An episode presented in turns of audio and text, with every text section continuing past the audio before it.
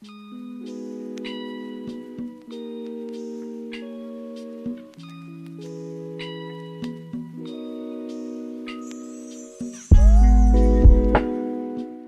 começou. Bom dia, boa tarde, boa noite. Você está no terceiro episódio do Fora de Si. Eu sou o Guilherme e não, não sou quântico. Oi, eu sou Nicole. Oi, eu sou o Matheus e o coach é o novo quântico e o quântico é o novo coach. Oi, eu sou o Daniel e eu não consigo mais vibrar na frequência do dinheiro. Oi, eu sou o Heidrich e esse aplicativo tá dando muito problema.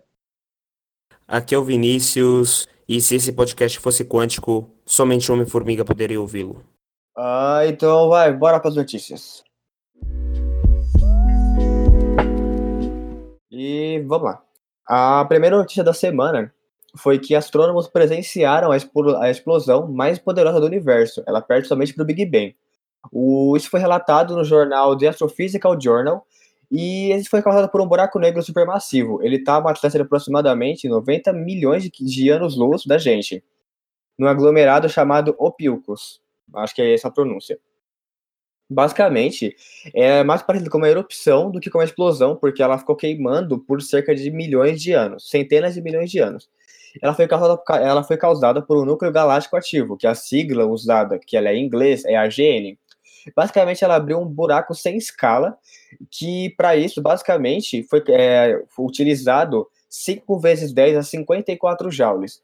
Para a gente ter um parâmetro, a, a, a energia utilizada pelo ser humano em um ano inteiro, por toda a humanidade, é 6 vezes 10 a 20 joules, ou seja, é muito maior, é mais do que o dobro, bem mais que o dobro. É, e tem o, tem um fator, é que essa galá esse aglomerado de galáxias, ele tem o nome normal assim de Ophi Ophiuchus, mas também pode ser chamado de Ofiuco no português, e, ou o próprio constelação de Serpentário, do Zodíaco. Pronúncia não, nunca foi meu forte, desculpa. Tá, e cientistas lá da Universidade de Washington, eles conseguiram resultados positivos em pesquisa para o tratamento da diabetes. Basicamente, a técnica utilizada foi para fazer com que células-troncos se desenvolvam em células capazes de produzir insulina. E os testes eles foram feitos em ratos, por enquanto, e esses ratos eles possuem casos extremos da doença. Então, ali 500 miligramas de açúcar por litro de sangue, que é tipo uma, uma taxa altíssima se comparado ao padrão humano, por exemplo.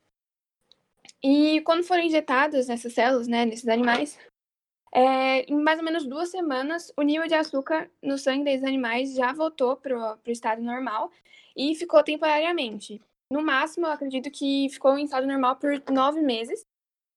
Só que o maior impasse no tratamento é o desenvolvimento dessas células beta em outros tipos de células do pâncreas e do fígado, que não sejam as células produtoras de insulina. Só que com os estudos desses pesquisadores, é, já estão conseguindo fazer uma maior quantidade de células-tronco produtoras de insulina, fazendo com que, a longo prazo, é, testes em humanos já sejam possíveis. Tá bom. Então, a minha notícia é uma notícia recente, que é, foi um estudo realizado pelo ICMC de São Carlos, e eles conseguiram fazer uma inteligência artificial que auxiliava na produção de vidro. Porque a produção de vidro requer a mistura de um ou mais elementos e depois se aquece esse material até um ponto que ele passa por uma vitrificação e ele se torna vidro. E até agora eles fizeram um programa que ele consegue pegar todas as combinações de elementos e ver em qual janela de temperatura eles vão formar vidros. Isso dá vidros com diferentes propriedades. E o intuito mais futuro é fazer o contrário, pegar um programa com uma janela de temperaturas, ele dê a fórmula do vidro necessário. E a pergunta que eu queria fazer para vocês é quais vocês acham que é outra aplicação da inteligência artificial? Porque aqui ela está sendo usada para calcular inúmeras possibilidades, mas qual vocês acham que é outra aplicação? Acho que serve para ciência no geral, né? É, a inteligência artificial é uma área muito vasta. Ela pode servir tanto para uma coisa simples, por exemplo, é, uma coisa automática, fazer uma automação normal, tanto para, por exemplo, calcular algoritmos e proteger senhas. Tipo, é um, a gente vai tentar fazer um podcast tipo, especializado para inteligência artificial mas é uma área muito vasta, é difícil falar o que a gente pode ou não pode usar inteligência Eu artificial. ainda acho que ela vai criar bebês. Quê? Eu ainda acho que a inteligência artificial vai criar bebês. Como assim? Vocês Beleza. viram? Matrix. Mas, mas não, já existe, né? Os, os Baby Watcher lá. É, e físicos da Universidade de Otago, na Nova, na Nova Zelândia, eles conseguiram observar fenômenos quânticos ao conseguirem pela primeira vez manter átomos em um mesmo local. É, ao isolarem esses átomos em um espaço, pôde-se observar as complexas interações que eles têm entre si, como as, as colisões entre si, etc. É, os pesquisadores disseram que é, observar esses átomos isoladamente permitiu informações que não seria possível caso o método utilizado fosse observar uma nuvem de átomos com vários átomos ao mesmo tempo. O método que eles utilizaram para o experimento foi resfriar, um, é, resfriar três átomos a uma temperatura de um milionésimo de Kelvin usando raios lasers e uma câmera de hipervácuo, combinando lentamente as armadilhas dos átomos para controlar a- as interações atômicas que eles têm entre si. O nível de tecnologia para isso é bizarro. Exatamente. Isso pode melhorar bastante o estudo da física quântica que a gente tem atualmente. Bom, a próxima notícia é para quem duvida da ciência brasileira. É, os pesquisadores brasileiros eles sequenciaram o genoma do coronavírus. coronavírus. É, só 48 horas depois da identificação do primeiro caso no país. O trabalho é feito por cientistas do Instituto Adolf Lutz, da Faculdade de Medicina da USP e da Universidade de Oxford. E tipo, conhecer os genomas completos dos vírus é, nos vários locais onde ele aparece, é importante para compreender como se dá a sua dispersão e também para detectar mutações que possam alterar a evolução da doença. E isso vai ajudar bastante tipo, no desenvolvimento de vacinas ou de tratamentos, etc. E um dado importante que é, tipo, em média, no resto do mundo, os grupos de pesquisa estão levando cerca de 15 dias para conseguir fazer esse sequenciamento. Aqui a gente conseguiu fazer em dois. É bizarro. Bom, agora uma notícia vindo diretamente das Geociências. Ahn, uma nova idade geológica finalmente recebeu nome: a Idade de Shibano. O período que fica entre 770 mil e 126 mil anos atrás, que se inicia com a última inversão dos polos magnéticos e termina com o último grande período glacial, faz parte do Pleistoceno. Ele recebeu esse nome porque as suas principais evidências de existência ficam no penhasco de Shiba, daí o nome. Que esse penhasco fica na região de Ishira, uma, re- uma cidade do Japão, perto de Tóquio, e que contém as melhores evidências desse período, por isso que a partir daquela região que foi travada todo o seu estudo. Ele fica no grupo geológico de Kazusa, é um grupo sedimentar, e é a primeira vez que o Japão é representado em uma era geológica, já que a maior parte do estudo das eras geológicas e seus nomes vem de lugares europeus.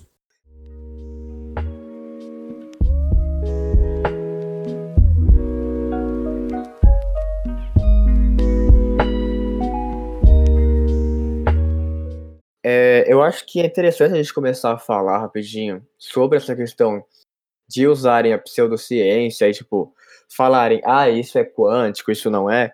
Eu acho que, para começar a falar, eu quero, tipo, dar um reconhecimento maior para uma professora da USP, que ela já é pós-doutora tudo, que é a Marina Nielsen. Não sei se eu pronunciei o nome dela certo, se não, desculpa. Porque ela dá uma palestra em alguns lugares que se chama É e essa tal de física quântica. Basicamente, ela explica o que de fato é a física quântica e ela analisa certamente, tipo, certo que vai, basicamente o que a gente vai falar, que é, por exemplo, pessoas falando coisas que são que na verdade não tem nada a ver com física quântica, que é quântica, e por e analisando tipo, com espiritismo, espiritualidade, coisas nada a ver. Então, é basicamente isso, tipo, um agradecimento por todo o conhecimento que ela passou pra gente. Eu acho que do grupo aqui eu fui a única pessoa que assistiu a palestra presencialmente, mas é, é isso, então bora começar. Uh, então eu acho que antes de começar a falar sobre as pseudociências, porque, por, por que aquilo não é quântico, a gente tem que começar a falar primeiramente da história da física quântica. Basicamente, a física quântica ela entra no período da física que a gente conhece como física moderna. Basicamente, a física moderna dá pra gente analisar, por exemplo, a física quântica, relatividade de Einstein, esse tipo de coisa. São, tipo, são é, teorias que a gente praticamente não vê no ensino médio. Se você viu, parabéns, você teve um ensino médio muito bom, mas elas não necessariamente elas são muito difíceis de você, pelo menos, saber o que, que é por fora. Então, tipo, eu acho que para falar de física quântica primeiro, é citar Planck, porque ele criou esse termo da, quanti, da quantização. É que para a gente entender, como o Guilherme falou, o que é falácia o que é vero, a gente tem que lembrar que quântico vem de quanta, que quando Max Planck vai criar a teoria sobre como a matéria interage com ondas eletromagnéticas, ele vai dizer que as ondas eletromagnéticas vêm em forma de pacotes. E esse pacote ele falou, ah, tem uma dada quantidade de energia. Não sei por que criativamente colocou o nome de quanta nesses pacotes que hoje a gente chama de fóton. Então, quântico é tudo que se refere a esse mundo extremamente minúsculo de partículas elementares e de fundamentos altamente complexos que nossa física clássica jamais entenderá. Então, meu camarada, esse não é um podcast de física quântica, mas se um dia você entender física quântica, você não está entendendo nada. Fer me falou isso. É o que não dá para entender nesse momento ainda. A gente tem que ter uma evolução. A gente está entendendo agora, a gente está estudando as físicas quânticas agora e ainda vai levar muito tempo para a gente levar a sério as conclusões do que leva esse novo estudo da física. Sim, e eu acho que para a gente falar sobre o que o Menezes falou, são coisas que a física é, clássica não explica. Então é, é, basicamente isso. Por que existe a física quântica? Vamos pensar no exemplo clássico de, da, do que seria a física clássica. Por exemplo, eu tenho uma bolinha na minha mão agora e eu solto ela cai. Basicamente, tudo que vai analisar isso, por que, que ela cai, a velocidade que ela cai, por que quando eu, tipo, segurando ela, a massa dela não necessariamente significa o peso, por que, que ela cai no chão e não quica, ou por que, que talvez ela quique dependendo do material dela. Basicamente, tudo isso é analisado pela física clássica. O problema é, chegaram a alguns problemas que, tipo, eles analisaram e falaram, mano, a gente não consegue é, explicar isso com o que a gente tem agora. Eu acho que o experimento mais famoso que tem sobre isso é basicamente, pensa, você que está ouvindo aí, pega, pensa, por exemplo, uma régua de, de 30 centímetros, do tamanho. Imagina que isso é uma barra de aço que está da sua frente. E você começa a aquecer ela. Está aquecendo ela. Depois de um tempo, ela vai começar a ficar avermelhada, você vai perceber. Depois ela vai ficar mais amarelada. E quando ela chegar num nível extremo, ou seja, basicamente, ela basicamente já derreteu, ela está um líquido muito uniforme, ela tá branca, basicamente. Que tem aquela coisa, a física clássica, ela não conseguia explicar isso, que seria a radiação eletromagnética. Então, tipo, eles tinham esse problema, eles não conseguiam explicar, e aí veio a teoria do Planck para explicar isso. Crianças, lembre-se, se forem mexer com experimentos recomendados e ainda envolverem fogo, chamem seus pais. E se os seus pais forem responsáveis, chamem qualquer outra pessoa. Não aqueça uma barra de ferro até ela ficar branca em casa. Não faça isso. Eu acho que é meio impossível com os padrões de aquecimento que a gente tem. Na... Irmão, você não conhece os fogões da Electrolux. Você não conhece. Esses caras são bons. Eles não, eles não brincam. Só contar, peraí, rapidão. Velho, uma vez eu fui fazer esse experimento, eu acabei derretendo a peixeira da minha mãe. Mano. Nossa. Ai, meu Deus. As anãs brancas, por exemplo, elas são brancas porque elas são uma concentração muito quente em um pequeno espaço de em um pequeno espaço no universo. Então, elas emitem a radiação mais mais próxima do branco possível de todas as luzes que são possíveis observar. É um fato interessante. Paulinho também é ciência. Todos nós somos ciência. É um podcast sobre ciência que você que tá ouvindo poderia compartilhar com seus amigos. Só um aviso.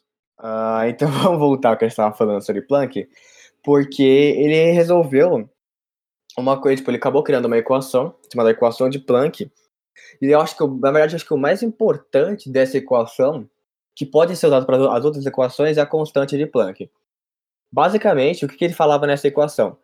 Que E é igual a N vezes H vezes Ni, que é uma letra grega que ela parece um Vzinho meio torto. Basicamente, ele falava que a energia, que seria medida em quantum, que seria baseado no H vezes Ni, onde o N seria um número que ele dá, número às vezes tipo, normalmente inteiro para padrões atômicos, H seria a constante de Planck, que é, Vinícius? Esqueci. 6,6 vezes 10 elevado a menos 34. Isso, eu só queria saber o número. E é basicamente isso. Ele falou que com isso a gente poderia perceber, por exemplo, um dos aspectos da física que o pessoal não conseguia entender, que era o espectro do átomo de hidrogênio, que ele, tipo, ele era um espectro discreto. Você não conseguia necessariamente ver a irradiação dele como a gente vê dos corpos. Ah, e não só esse problema, mas o Guilherme falou que uma série de outros problemas foram importantes, mas também a questão do efeito fotoelétrico, que é um fenômeno que depois ele vai ser pensado e tentado ser descrito, quem vai conseguir escrever ele é um Einstein, mas que eram basicamente problemas que você não conseguia explicar com a física clássica, que era a física newtoniana. Você precisava de um novo conceito que explicava um mundo totalmente, por assim dizer, imaginário, porque você não conseguia ver e raramente fazer medidas naquela época. Então, era um negócio extremamente abstrato, cálculo, matemático e pouco concreto. Por isso que muita gente demorou para aceitar. Ah, rapidinho, o, o Vini citou, eu achei legal a gente dar um resumo para não ficar com outra informação. Basicamente, efeito fotoelétrico, explicando de uma maneira muito simples. Pensa que você tem uma, uma chapa de metal e você irradia ele com uma luz. Nisso você vai ter uma emissão de elétrons vinda dele. É bem basicamente isso. Talvez a gente fale sobre ele num possível episódio sobre Einstein. Yeah. Ah, E o último problema que a gente vai citar, que a física clássica não explicava, que precisou ser é, descrito pela mecânica quântica, é basicamente a estabilidade do átomo e da molécula.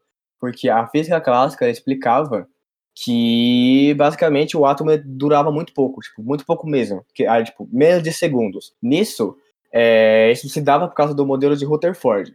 Porque se você pesquisar o modelo de Rutherford aí no Google, você vai ver um negócio meio estranho, não é necessariamente o que a gente conhece como átomo agora.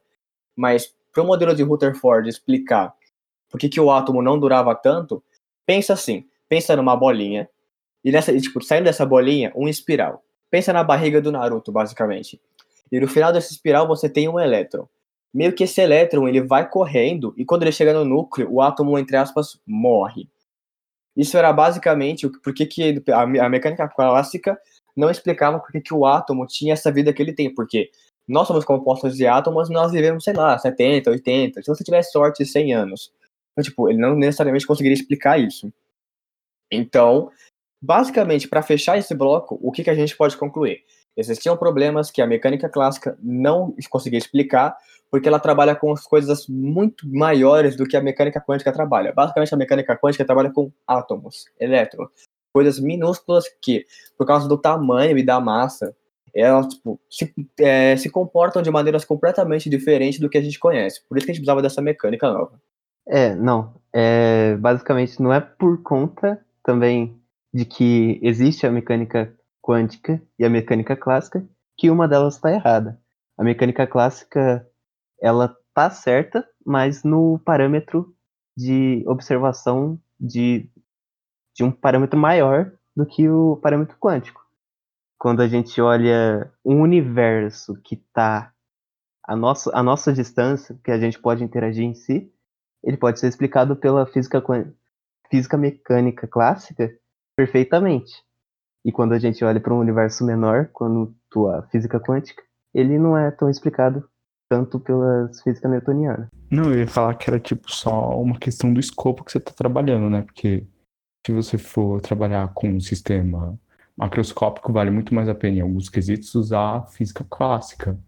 Porque a física quântica fica muito complicada e a física clássica é só uma aproximação boa o suficiente. Sim, e eu acho que trazendo mais para frente coisas que a gente vai analisar no final do episódio, muitas dessas pessoas que usam erroneamente o termo física quântica, elas falam que, por exemplo, ah, eu sei física quântica, logo tudo que eu sei anula o que seria física clássica. E não, como o Matheus disse, você analisa um parâmetro. Você, por exemplo, nunca vai analisar a distância percorrida de um avião, sei lá, daqui do Brasil até o Canadá, tipo, conceitos básicos, velocidade média, aceleração, usando o conceito da física quântica, porque se você for é, comparar um átomo com um avião, o átomo é um ponto material, então, tipo, não tem por que usar. É a mesma coisa que comparar, tipo, o, o, a lei da gravitação universal de Newton com, com a gravidade em si. O, o, MRUV que a gente usa para contar a gravidade em relação ao corpo. Porque, tipo, se a gente contar a lei da gravitação universal, a gente vai contar a massa do avião e a massa da Terra. E comparar essas massas não tem nem cabimento. Eu só vou explicar um termo porque eu usei. Eu não sei se todo mundo sabe, e o objetivo do podcast é ensinar. Ponto material, basicamente, é você ter um objeto e analisando com outro objeto, esse o primeiro objeto que você viu, ele, você vai saber, tipo, ele tem massa, mas o tamanho dele, dele é tão desprezível que você não considera. Por exemplo, se eu tenho uma pulga e um elefante, a pulga é um ponto material comparado ao elefante. Só isso, só porque eu acho interessante explicar. E, primeiro, aviões também são pontos materiais em relação à Terra. E, é, basicamente vocês falaram tudo. A questão, basicamente, você tem que entender. Quem está ouvindo isso é física quântica ou mecânica quântica se aplica ao mundo quântico. Então, não vem pagar de esperto e meter física quântica na realidade macroscópica. Falou, menor?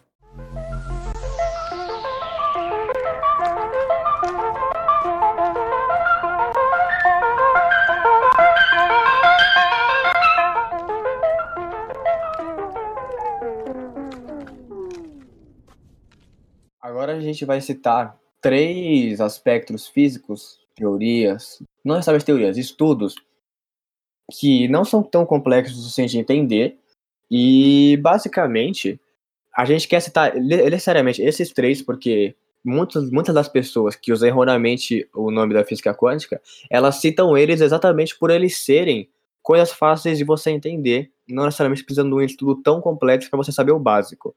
A gente vai citar três desses, desses esquemas físicos e depois a gente vai começar a falar necessariamente sobre o charlatanismo quântico. O primeiro que eu quero falar é basicamente assim. Por exemplo, se eu, eu tenho.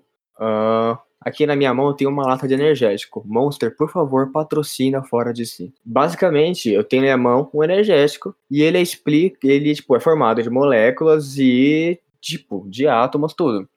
Mas, por exemplo, eu tô falando agora. Nisso que eu tô falando, a voz, basicamente o que você sai é um comprimento de onda. Tipo, a voz em si é uma onda que é chamada da onda sonora. Tipo, lá no século XVIII, Newton e um outro físico que eu esqueci o nome, depois alguém me corrija, eles tinham visões diferentes sobre o que era a luz. Por exemplo, aqui na minha cabeça tem uma lâmpada e, tipo, necessariamente no século XVIII, eles não sabiam o que, que era basicamente a luz necessariamente. Me corrigiram aqui é o que estava competindo, entre aspas, com o Newton.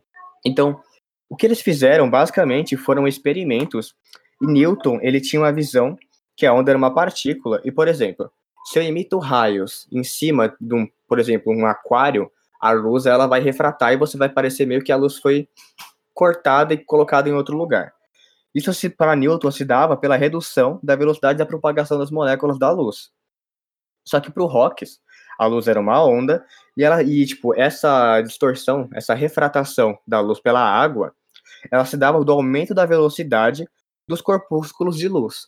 Ou seja, eram duas teorias completamente opostas, falando que a luz eram coisas completamente diferentes, só que ao mesmo tempo as duas estavam certas por experimentos normais.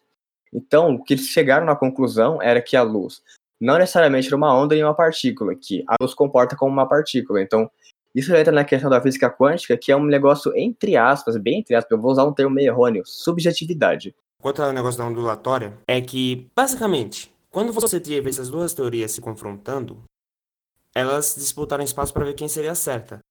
No final, aqui no século XX, início do século XX, nós vamos ver que, na verdade, as duas têm meio que certas. Porque a luz é, por assim dizer, propagando-se, ela é uma onda, uma onda eletromagnética. Mas ao interagir com o corpo, ela meio que se torna uma partícula. Então o fóton seria, por assim dizer, uma partícula, mas quando ele não interage com nada, ele é uma onda. Então a luz, é isso que o Guilherme queria chegar, ela tem dualidade, ela tem dois estados e depende de como ela, do que ela vai interagir, ela se comporta de outra maneira. Tipo eu, no dia da prova eu fico puto, no dia do resultado eu fico triste é aí que entra a questão. Tipo, a gente percebeu que a luz ela se comporta de uma maneira completamente diferente do que a gente conhecia antes. Tipo, ela se comporta como dois estados diferentes. Então, existia então a necessidade da gente criar outro, não criar, da gente entender outra maneira de como o universo funcionava. Eu acho interessante citar um experimento. Eu vou explicar ele bem por cima de maneira um tanto errônea, porque aqui é um podcast, tem que ter, sei lá, uma hora no máximo. Que foi o que a professora Marina Nielsen explicou na palestra dela. Que é basicamente, se eu tenho uma, aqui na minha frente uma parede de um material bem espesso, vai, eu tenho uma parede de chumbo, e tipo, nessa parede eu tenho duas aberturas. Tipo, pensa, sei lá, em dois bloquinhos do Minecraft. Fui lá, meti a mão e quebrei. Pou, pou. Um em cima do outro. Beleza. Com uma distância entre eles. Se eu pego uma arma, uma metralhadora e começo a atirar, eu tenho três opções. Ou as balas elas vão parar na parede de chumbo, ou elas vão passar pelo primeiro buraco, ou elas vão passar pelo segundo buraco. Basicamente isso. Isso seria um exemplo de mecânica clássica. Mas, por exemplo, se eu pego e atiro um elétron para cima desses, desse, dessa parede com os dois buracos, ele não necessariamente vai parar ou vai atravessar os dois. Ele basicamente ele vai atravessar os dois ao mesmo tempo. Falando isso não faz sentido nenhum. Talvez estudando, talvez não faça tanto. Desculpa. Nossa. É, física quântica. Complicado. Mas basicamente é isso, tipo, isso, é, se eu falasse isso pra você no século XVIII, você ia falar que eu sou idiota e que eu tô ficando maluco. Te queimariam na fogueira.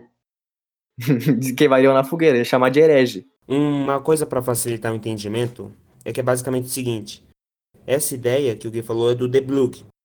E ele vai desenvolver essa ideia no doutorado dele, na tese de doutorado, então sim, doutorado é importante. E é basicamente assim: se você não vê por onde está passando, então ele está passando pelos dois. Na dúvida, ambos. É a ideia da ondulação da matéria. A matéria, como você não vê exatamente por onde ela passa, ela está passando por ambos os locais possíveis. Uh, o segundo tópico da física que a gente quer falar é sobre o que o pessoal usa muito, muito, muito, muito, muito em física quântica de uma maneira completamente errada. Que é assim, basicamente tinha um cientista lá nessa época da física moderna que a, ah, até esqueci de falar, a física moderna ela basicamente se dá de 1900 para cima.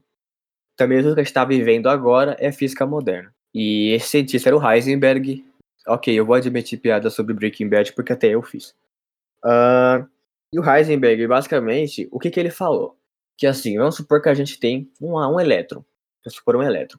O elétron tem uma velocidade infinitamente maior do que a gente consegue compreender, e ele está sempre em alguma posição lá na eletrosfera. Imagina assim, você tem um átomo, o desenho que a gente conhece hoje. Tem lá aquela elipse da eletrosfera, imagina, ele está girando, girando, girando. O negócio é, e se a gente quiser saber onde que ele está, e a velocidade que ele está num determinado momento. Só que para o Heisenberg, o que ele criou o teorema da incerteza. Por quê? A gente, nós seres humanos, nunca vamos saber exatamente a posição nem a velocidade de um elétron sem mexer nele. Porque com a tecnologia de hoje que nós, temos, e daquela época também, sempre que a gente fosse mexer, a gente ia alterar o sistema que a gente estava vendo. Então a gente nunca ia saber exatamente qual era a velocidade ou a posição do elétron naquele momento, porque os nossos sistemas de medição, eles sempre iam acabar alterando isso. Então, só para quem gosta um pouco mais de matemática, a fórmula do Heisenberg, basicamente, falando sobre isso, era que ΔX vezes ΔP ia ser sempre maior ou igual do que H sobre 2. Que é aquele negócio, nós sempre íamos acabar mexendo no sistema antes da gente ver. E isso dá um link para o próximo tópico de física que a gente vai falar. Uma coisa interessante é que o Heisenberg e uma outra pessoa que a gente até comentar, que é o Schubert, desculpe a pronúncia, senhores alemães, eles são os pais dessa mecânica quântica nova. Então, eles vão trabalhar muito com a ideia de que dois estados diferentes, duas quantidades, duas grandezas se relacionam, mas geralmente você não consegue ter as duas ao mesmo tempo.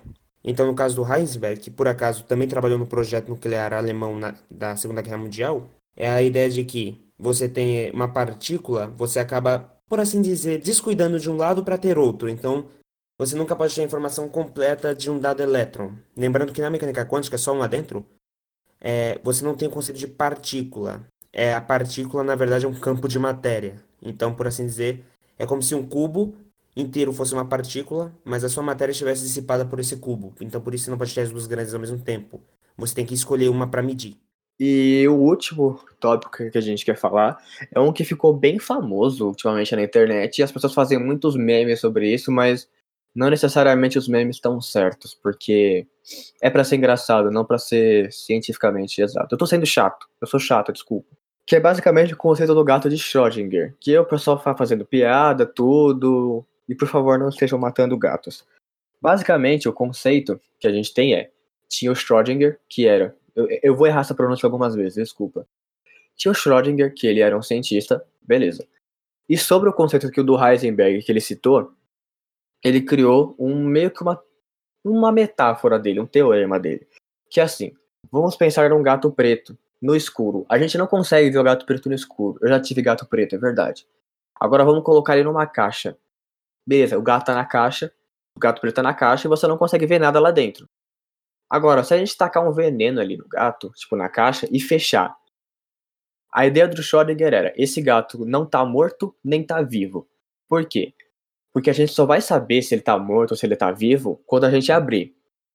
Então, é exatamente de uma maneira visual que o Heisenberg falou, que a gente citou ali atrás.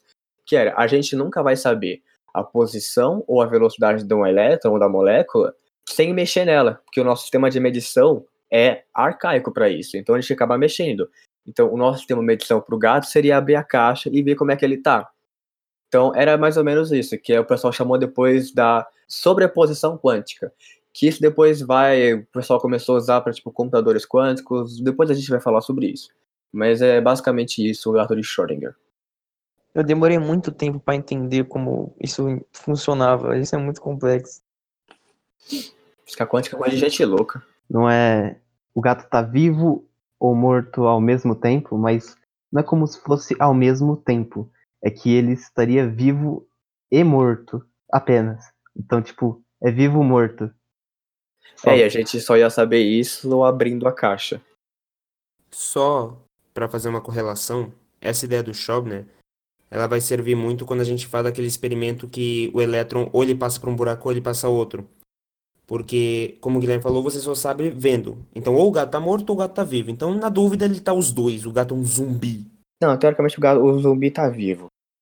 Não, vamos entrar nessa discussão. Vai, vai, próximo. Próximo tópico.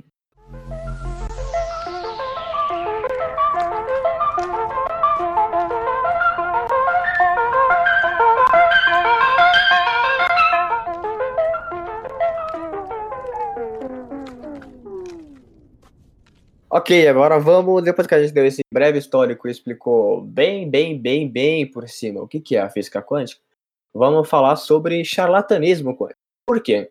Você fala, eu, por algum motivo, o ser humano, ele glamoriza muito esse termo, quântico. A gente ouve isso e fica, ah, meu Deus, que coisa incrível. Então é aquele negócio, obviamente, se você tem um negócio que chama muita atenção e você não necessariamente quer aprender sobre aquilo, você fala merda. Isso leva para a vida inteira. Então as, as pessoas elas começaram a fazer meio que uma glamorização extrema do termo e associando ele a coisas nada a ver. Eu quero falar primeiro sobre o que o pessoal associa sobre, tipo, a física quântica, tipo, técnicas espirituais, falar que é uma técnica oriental, tipo, coisa pro sucesso. Que até o Paulinho falou que, tipo, ah, eu estou eu não estou mais vibrando na frequência do dinheiro. Essas coisas de louco. Podemos começar. Quando você, por acaso, está lá, sentado na sua poltrona, apertando botões aleatórios para mudar de canal, muitas vezes você vai ver um monte de coisa tipo terapia quântica, aputamento quântico, medicina quântica. Nossa, Meu bizarro. irmão, é. Meu irmão, eu duvido que esses caras vão mexer com seus hadrons e com seus leptons. E então, não é quântico. A ideia de quântico é extremamente pequeno. O cara vai mexer com você e você, por mais que você seja baixinho, mano, você não é uma partícula elementar. Desculpa aí. Se não é microscópico, não é quântico. É isso. Não, se não é subatômico. Então, toda essa ideia começou de um cara que ele era um físico, que o nome dele era Frijote Capra, e ele publicou em 1975. E na obra dele ele disse que a física quântica comprovou os ensinamentos dos antigos monges orientais, falando sobre o poder do corpo e da mente, o que eles relacionam com a dualidade onda e partícula. Não sei como. Nossa, esse cara começou um desastre. E aí, tipo, as pessoas elas associam isso que o Matheus falou, tipo, a conceitos completamente bizarros. Tanto que eles falam, ai, você tem que vibrar, você tem que, tipo, programar o seu mindset, essas coisas, para você alcançar metas, ser mais produtivo, ter dinheiro. Basicamente, eles associaram uma coisa completamente científica, laboratorial, teoricamente subjetiva para nossa mente de agora, tipo, coisas extremamente complexas, pro, tipo, área empresarial, área de sucesso. Tipo, isso não tem nada a ver uma coisa com a outra. Vulgo marketing. Não, vulga enganação. Uma pessoa que faz isso, desculpa, mas ela é mau caráter. A gente já vai chegar nessas pessoas exatamente. Já chega lá. Mas, tipo, é basicamente assim. Não é microscópico, não tem nada a ver com átomos, elétrons, coisas minúsculas, não é quântico. E, tipo, tem inúmeros casos de famosos. Tem um famoso que saiu um tempo atrás, que a filha dele tem um problema sério, ele estava tratando ela com medicina alternativa, bagulhos quânticos. Acho que, se eu não me engano, a Ana Maria Braga, ou alguém no programa dela, falou que estava se tratando por coisas quânticas. Gente, isso é uma coisa completamente errada. O pessoal tá tirando, tirando o seu dinheiro, se aproveitando do seu desespero, porque você tá com alguma doença, alguma coisa, e, tipo, destruindo, tipo, cobrando toda a sua carteira.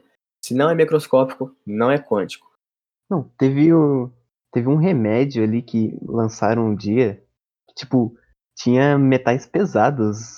Tipo, a cara tá tomando metais pesados à toa, assim, e acha que vai curar as doenças dele. Gente, tipo assim, medicina quântica é assim. Eu fui, fui pesquisar. Nossa, ri tanto. É tipo assim, é, saúde quântica, ela é meio que uma mistura de pensamento e emoção. E daí cada pensamento, cada emoção, cada intenção que você tem, tem uma qualidade de energia. E daí tudo aquele rolê, tipo, cada emoção tem uma frequência vibratória, é, tá relacionada com uma partícula fundamental, tudo isso. E daí, tipo assim, por exemplo, as nossas emoções elas são divididas na saúde quântica em positivas e negativas. Daí, se você tem uma, uma, uma emoção, um sentimento negativo, é, basicamente, tipo, seus órgãos, eles começam a funcionar de forma é, desordenada e tudo mais, e o seu sistema imunológico, ele fica debilitado, e daí faz com que você, o tratamento de doenças, ele fique debilitado também. E daí, tipo assim, eles usam uma técnica desse negócio de terapia quântica que chama bioeletrograma.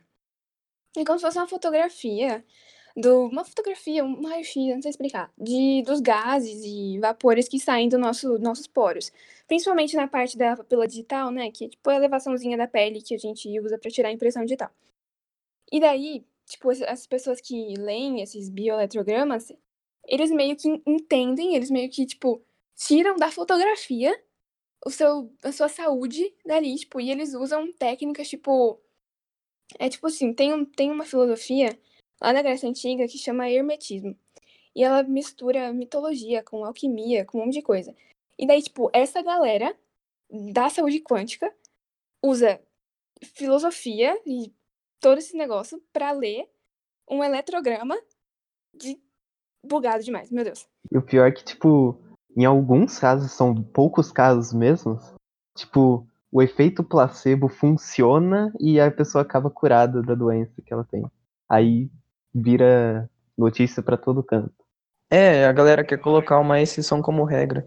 É, e o pior é que, tipo, normalmente eles pegam pessoas famosas, tipo, pessoas que têm um alcance muito grande.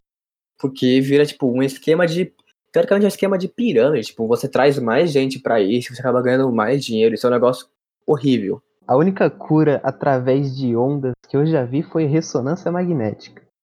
Fora isso, nunca vi. Não é necessariamente uma cura, é? É mais exame, cara. É, é um exame. É. Ok, Tem Para uso né? medicinal. é, a gente entende, mas ok. Pessoa que você está ouvindo, você entendeu, ok?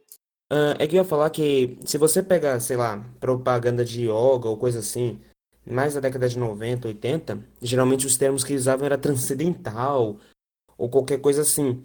E aí não sei por que do nada eles começaram a tirar esse negócio de quântico.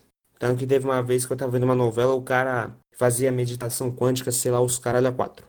Mas enfim, o que a gente tá querendo dizer é o seguinte. É basicamente a distorção de uma ideia aplicada a um fenômeno muito alternativo que muitas vezes nem sabe se dá certo. Que nem tem uma boa maioria das vezes não tem uma base científica que comprove. Ou apenas uma ferramenta para se engrandecer, para dizer que ah, a pessoa domina fenômenos sobrenaturais extremamente complicados para nossa realidade. Shalom now. E analisando o que o Vinícius falou agora com o que a Nicole, isso entra no conceito de pseudociência. Já tá na nossa pauta, talvez seja o próximo episódio falar sobre o que que é pseudociência. Mas dando uma pequena, pequena introdução, é basicamente pegar o exemplo que a Nicole deu, e é assim, eles pegam uma coisa, eles fazem um experimento e falam que é aquilo. Ou seja, eles, eles pegam um eletrograma, leem aquilo e associam com mecânica quântica e fazem a medicina quântica deles. só que é pseudociência, porque eles usam é, o método científico, só que eles não necessariamente provam aquilo ou não necessariamente dá certo. Então, tipo, basicamente é isso a pseudociência. As pessoas elas pegam, fazem uma espécie de experimento, não necessariamente seguindo todas as etapas do método científico, ou as etapas não necessariamente todas deram certo, ou a conclusão não necessariamente foi aquilo que a pessoa quis. Então ela basicamente pegou isso e jogou para ganhar dinheiro. Acho que um dos problemas grandes assim é pegar uma exceção e colocar como regra. Tipo, pegar um caso que deu assim, misteriosamente certo, enquanto outras mil deram errado e só, tipo, roubaram dinheiro e saúde das pessoas. Tá ligado aqueles desenhos ou programas de TV que retrata o cara, sei lá, na rua com uma maleta vendendo um produto que ele diz ah, olhem essa pessoa aqui, ela estava doente, aí tomou esse negócio aqui, aí ficou boa de novo. Não sei se vocês já assistiram coisa que passava desse tipo. É, mas é basicamente assim, velho. Geralmente a pessoa que elas usam de exemplo não tem nada, é uma pessoa normal, com a saúde dentro dos parâmetros é, de boa, e ela usa esses negócios de medicina alternativa, muitas vezes criando fake news para debilitar as comprovadas cientificamente, para assim estabelecer os seus métodos bem estranhos e alternativos, e isso acaba revertendo para ela, como se ela tivesse sido uma grande descoberta tal. Mas na real, velho, é tudo fake news. Ou não tem, se não tiver uma base científica ou algo que comprove e tal, velho, não dá. Não caia nessa, por favor. Não vá em acupuntura quântica se, sei lá. Não vá. Acupuntura quântica. Nossa, eu não duvido que isso exista. Isso é novo. Ah, e agora a gente vai falar dele. Os incríveis, os maravilhosos, os bizarros. Duvidosos. Picaretas, malandros, mau caráter. Coach quântico. Vamos começar por partes, vai. Coach O quântico. que é coach? Não, vai, vamos, vamos, vamos por esse caminho então. Basicamente, o pessoal ele zoa bastante coach, mas na medida certa, o coaching era real, é realmente um negócio útil e é realmente um negócio embasado. Tipo, eu vou estudar bem isso por cima, porque não é necessariamente uma área que eu entendo 100%, eu tipo, vi alguns profissionais falando só. Que basicamente o coaching ele era uma área da psicologia que ele era aplicada para empresas para cuidar pessoal, tudo. Ou seja, uma área da psicologia. Psicologia é uma ciência. É um negócio embasado em livros experimentos. Ok. O problema é, qualquer pessoa agora acha que pode ser coach, pode dar um auxílio para uma empresa, auxílio para uma pessoa, para fazer ela ficar mais produtiva, para fazer ela trabalhar melhor, acabar com o teórico desânimo dela, entre aspas. Isso é muito perigoso qualquer pessoa fazer isso sem nenhum embasamento profissional ou científico. E aí vem naquela questão, o coach quântico é basicamente essa pessoa, só que ela tenta aplicar conceitos da física quântica que ela não faz a mínima ideia do que, que é e fala que é isso. Pra, se vamos fazer uma fórmula, vamos brincar de, sei lá, vamos brincar daquele joguinho de vestir bonecas no que tinha no, no Flash. Vamos vestir e criar o nosso próprio coach quântico. Como criar um coach quântico? Pega uma pessoa que tá, sei lá, quer mudar de carreira, quer mudar completamente, e ela vai numa palestra de outro coach quântico. Nessa palestra, que dura, sei lá, vamos estar duas horas no tempo de uma palestra, ela paga um bom dinheiro para ir para essa palestra, primeiramente. Aí, beleza, ela paga um bom dinheiro para ir para essa palestra, ela assiste, ela acha que essas duas horas de palestra formou ela em física quântica. Gente, física quântica não é uma faculdade, é uma matéria da área de física que depois você pode se especializar nisso. Você, física quântica, mano, é uma, uma área muito, muito difícil de lidar. E a gente explica ela com exemplos, mas ela tem uma carga matemática monstruosa. Sim, tudo que a gente está falando aqui, vamos ressaltar. Tudo que a gente está falando aqui é dando uma visão muito geral, muito por cima. A gente nem citou a explicação matemática, por que, que as coisas são assim. Relaxa, ainda vai ter, vai demorar bastante, mas vai ter um podcast dedicado à física quântica. Ok? Vamos lá. Ok. E aí a pessoa vai lá, ela faz isso, e depois ela se denomina coach quântico. É, eu acho que dois vídeos.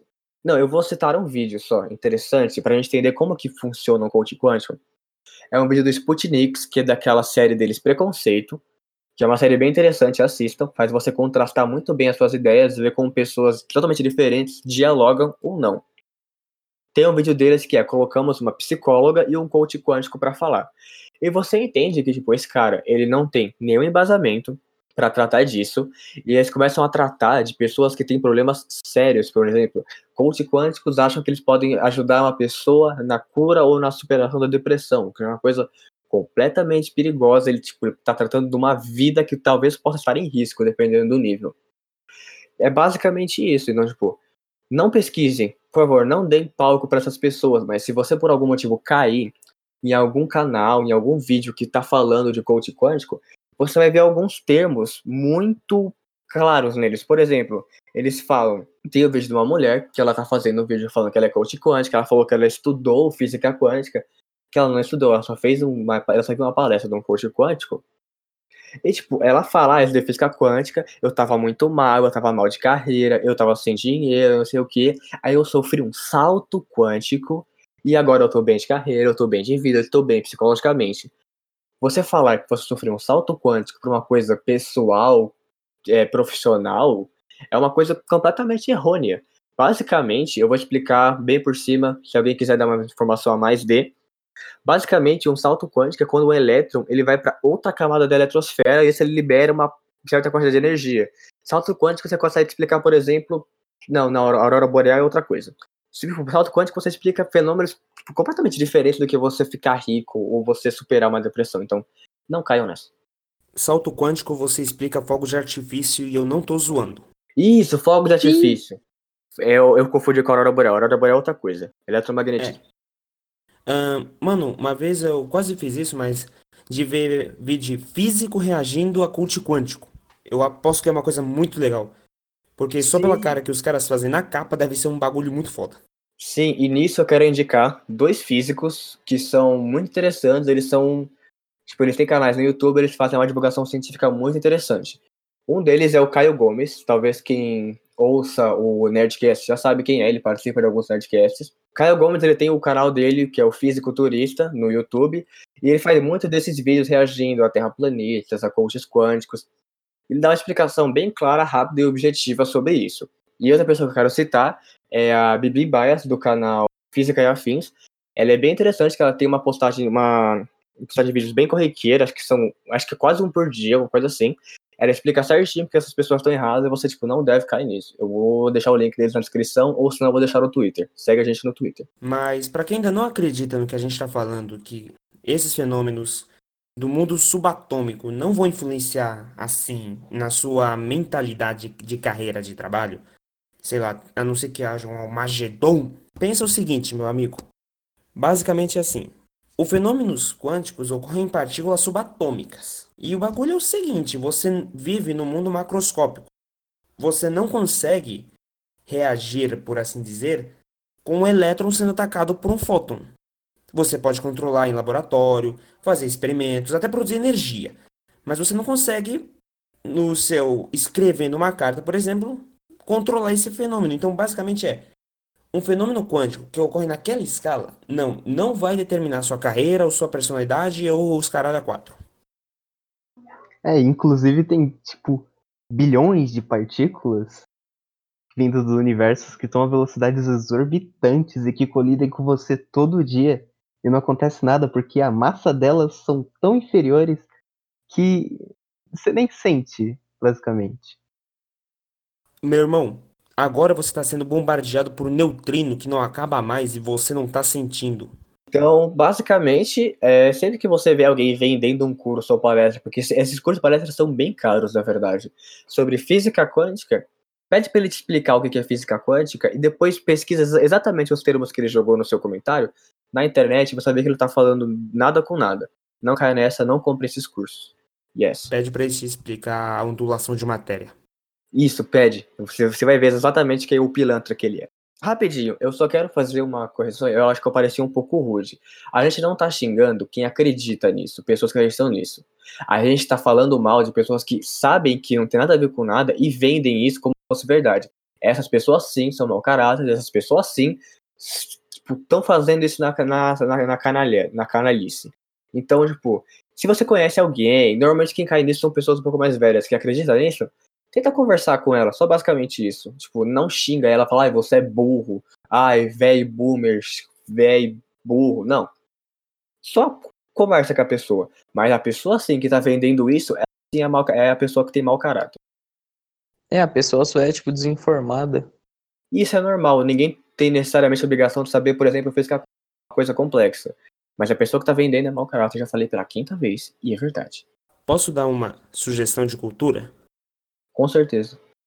É, é dentro do tema, gente. Então, quando eu era criança, eu assisti um documentário, na verdade era um filminho que passou na TV Cultura, que era O Discreto Charme das Partículas Elementares. Nossa, eu lembro que eu era mó criança felizona porque eu assistir um negócio que eu não entendia porra nenhuma. No final eu entendi. E eu era meio idiota na época. Então, recomendação cultural, alimento intelectual, O Discreto Charme das Partículas Elementares.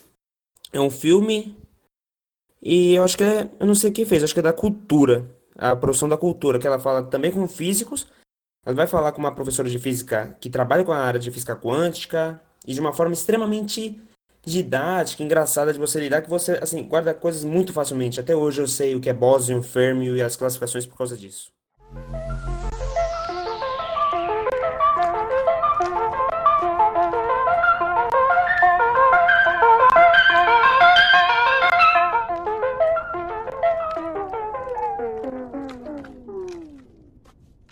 Agora sim, vamos para a última parte, que eu acho que é a parte mais engraçada do podcast, que são os produtos quânticos.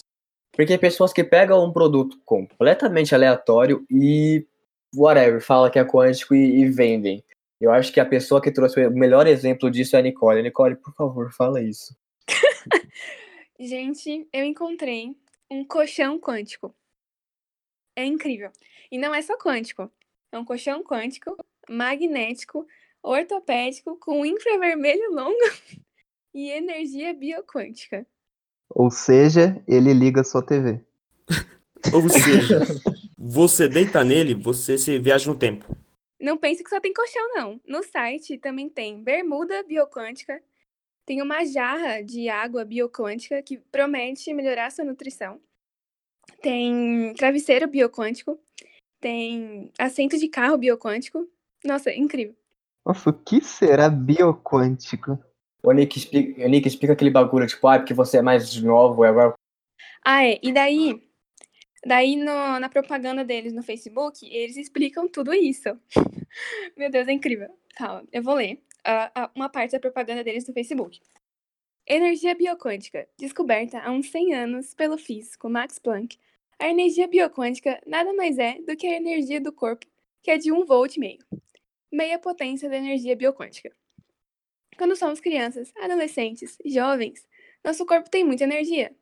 Com o passar dos anos, nossas células começam a perder energia e deixam de realizar suas funções, ou realizam de maneira parcial. É por isso que, quando envelhecemos, ficamos doentes. Mas podemos resolver essa questão de perda de energia com energia bioquântica. A bioquântica alimenta o corpo, repondo a energia e assim reativando as células. Lindo. É uma bateria. Deus. É o Viagra quântico. Nossa, aí foi longe demais. Muito bom. Deve existir, aliás, Viagra quântico. Vou Pesquisa. deve pesquisar. Existe Eu café quântico, mano. Eu encontrei uma oração quântica. Meu amigo. Meu Deus, manda pra Uma mim. só não, na verdade, várias. Manda uma pra mim. Quero Cara, ler isso aí. Não é possível. Mano, existe, tipo, literalmente tudo. Você tem, tipo, café quântico, você tem, tipo, água quântica. Eu achei, acabei de achar o colchão que a Nicole falou. E, tipo, isso a pessoa vai até em livros, tá ligado? Tem, tipo, DNA milionário. Aprenda a reprogramar sua mente, Meu Deus. co-criar a sua realidade e mudar quanticamente o seu DNA. Gente, Mano, isso é Você- bizarro, Gente, se você- Deus. se você mudar o seu DNA, a única coisa que acontece é que você vai pegar câncer. Ou É. você vai virar uma mutação gigante. Cara, já tem curso de faculdade sobre saúde quântica. Puta Tipo, merda. É, é- é curso sério ou é curso desmistificando? Não, curso sério. Não Que fa- Ah, aqueles Isso não é sério. EAD que raio de faculdade anos. faz isso, mano? Que, que raio de faculdade faz isso? o Ninter. E eu acho que é EAD. Nossa, É, velho. é, lógico. Nossa, De é, ser anos, EAD. É tecnólogo, tecnólogo. em saúde quântica. Mano, uma instituição de ensino que tem aprovação do MEC posta essa. Ah, velho, pelo amor de Deus. Por quê? Assim, mano, a gente não está num bom momento para pesquisa no Brasil, vamos concordar. Então, Exatamente. E a- não só a pesquisa, né? O, a divulgação científica também tá desfasada. Sim. Nossa, gente, calma, eu preciso ler isso. No, no, na propaganda do Facebook, eles também estão explicando por que o colchão é magnético. Incrível, calma, vou ler. É, e a energia magnética? Para que serve? Energia magnética, energia da Terra, do núcleo, o magneto. Ao passar dos anos, a energia magnética, o magnetismo, vem perdendo seu potencial, causando a síndrome da escassez magnética, que é a falta de magnetismo no corpo. Beleza. Mano, E eu tô É perdendo meu colar o- magnetismo. Cola um imã no corpo, aí você tem, sei lá. Rapidinho, rapidinho, 500 rapidinho. Tesla. eu fui pesquisar esse colchão que a Nicole falou. Eu achei, mano, colchão magnético com vidro de biomassagem quântico por, eh, pasmem, 9 mil reais. 9 mil. 9 mil reais. Mano, isso é bizarro, velho. E eles vendem esses conceitos por uns preços ab- absurdos demais. Sim, eles não têm, tipo. Mano, agora imagina, uma pessoa desinformada, porque o problema não são as pessoas, porque aqui no Brasil a gente tem um ensino médio horrível na maioria das pessoas, tipo, você mal e mal sai entendendo um texto completo. Tipo, várias pessoas já falaram isso, que, tipo, tem um teste de língua portuguesa passado para as escolas públicas, e, tipo, a média que tipo, os adolescentes conseguem interpretar, tipo, uma, duas frases no máximo. Tipo, a gente tem um ensino defasado no Brasil, ou seja, as pessoas são mais críticas, a não, são mais propensas a acreditar nesse tipo de coisa, e vocês vendem por preços alarmantes, velho. O salário mínimo aqui tá mil e pouco, e vocês vendem um colchão quântico por nove mil reais. Você pode dormir sobre os fenômenos quânticos por 9 mil reais, mas que Não. bela merda. Se você faz isso, você é mau caráter, de velho. Você vendeu um colchão quântico, que é só um colchão com controle que sai vibrando pra pessoas desinformadas por nove mil reais, você é um otário. Gente, É tipo vender. quântico, magnético e com infravermelho longo. Não é só quântico. Mano, isso não faz sentido algum.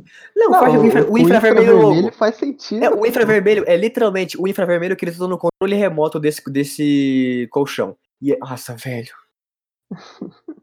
Não dá, mano, não dá, não dá, não dá. Vamos, vai, vamos encerrar depois dessa, vamos encerrar Vamos depois. depois dessa, vamos só encerrar. É basicamente vender o manto da invisibilidade do Harry. Eu já vi aquele que era a chave pra conhecer o outro mundo. É basicamente um garfo de cobre pra você colocar na tomada. É basicamente Mano, isso. que 10 mil horrível. reais.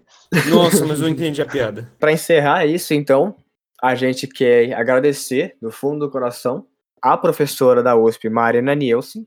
Eu, nossa, eu, eu quero muito acertar o nome dela agora.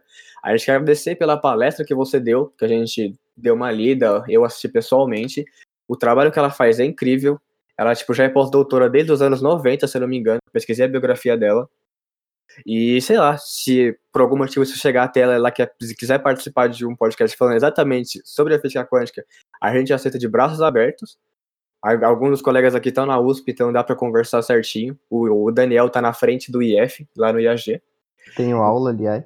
É, ela pode te dar aula, eu acho. A gente quer também manter a recomendação do canal do Caio Gomes e do canal da Bibi Bias. A gente vai deixar marcado no Twitter e talvez ali na descrição do YouTube, se eu lembrar. Eu tô com problema de memória sobre isso. E muito obrigado, então, se você tá ouvindo o episódio até aqui. Se você não tá, você nem tá ouvindo isso. Obrigado pela atenção, por ter ouvido esse episódio. Obrigado por estar compartilhando o podcast. Se não, por favor, compartilhe com seus amigos. Bota no grupo da família, no grupo dos amigos, no grupo do LoL, no grupo do CS, qualquer coisa. Mas divulga, por favor. É isso, continue apoiando o projeto, ele é muito importante pra gente. E tchau, até a próxima Tchau. quarta. Tchau, Aí, tchau. Falou, Tchau. falou, falou. Goodbye. Nossa, eu acabei de receber uma lista de exercícios de física. Três Aí, páginas. aí que eu vou me mandando.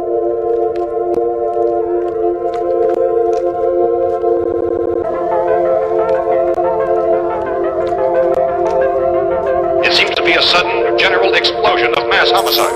Oh, yes, the sleeping pills.